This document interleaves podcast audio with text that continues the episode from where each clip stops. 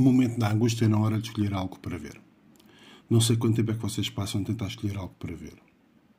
Às vezes penso que era mais fácil no tempo dos videoclubes. Há cerca de uma semana, cheguei cansado e passei 10 minutos a tentar escolher alguma coisa. Desisti e decidi rever pela enésima vez o Casablanca de Michael Curtis com Ingrid Bergman e Humphrey Bogart. Os clássicos nunca enganam. Será? Play it again, Sam. E lá carreguei no play para ver novamente o inadvertido clássico de 1942. A frase, Play again, Sam, em nenhuma parte é dita. Ilsa diz Play it once, Sam. É interessante o caráter atraidor da memória, seja ela visual ou auditiva. A narrativa é bem conhecida, acho eu. Passa-se em Casablanca durante a Segunda Guerra Mundial, numa altura em que refugiados tentam chegar a Lisboa para partir para a América. Rick é dono de um bar, marcado pelo cinismo e determinado a manter-se fora da guerra, mas a ganhar dinheiro com ela.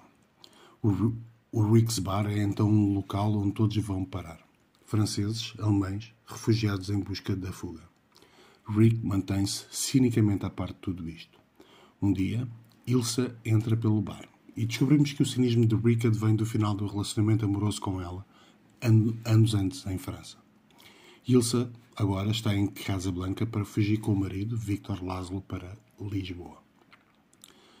Decido não avançar mais na narrativa. Vejam ou revejam o filme. Casablanca foi mais um filme de guerra realizado em 1942 com atores conhecidos, mas sem que os estudos tivessem grandes expectativas. A estreia foi antecipada por conta da invasão aliada no, no norte da África. A verdade é que ganhou os Oscars para melhor filme, melhor realizador e melhor argumento adaptado. E o lastro ganho não esmoreceu desde a sua estreia. Antes, pelo contrário. Mas queria gastar estes últimos minutos de podcast a falar sobre o facto de Casablanca ser um filme de refugiados, sobre refugiados. Casablanca trata de uma crise real, a da fuga dos refugiados presos ali em Marrocos a relativamente poucos quilómetros da tão ansiada liberdade. Muitos dos membros do elenco e da equipa técnica eram eles próprios imigrantes e refugiados.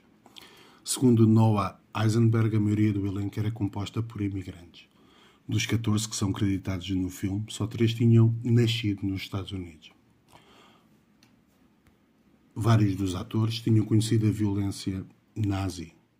S.Z. Sakal, um ator húngaro judeu que faz o papel de Carl, fugiu da Alemanha em 1939 e as suas três irmãs morreram num campo de concentração.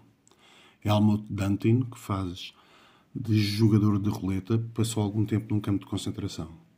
Konrad Veidt era refugiado alemão. Estranhamente faz de Major Heinrich Strasser. Michael Curtis era ele mesmo, um imigrante judeu-húngaro.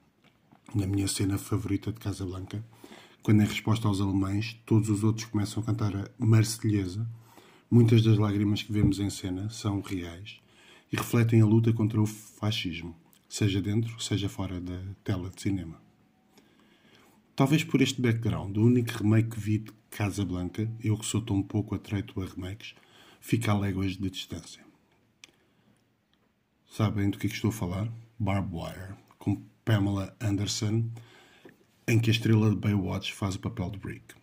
Sabiam que era um remake de Casablanca? Se forem por aqui, deixem-se estar. Mas se calhar vale a pena voltar a barboar um dia destes para ver como é que Casablanca é transformado num espetáculo de ação, seios, carne e pouco mais. Um abraço e até para a semana.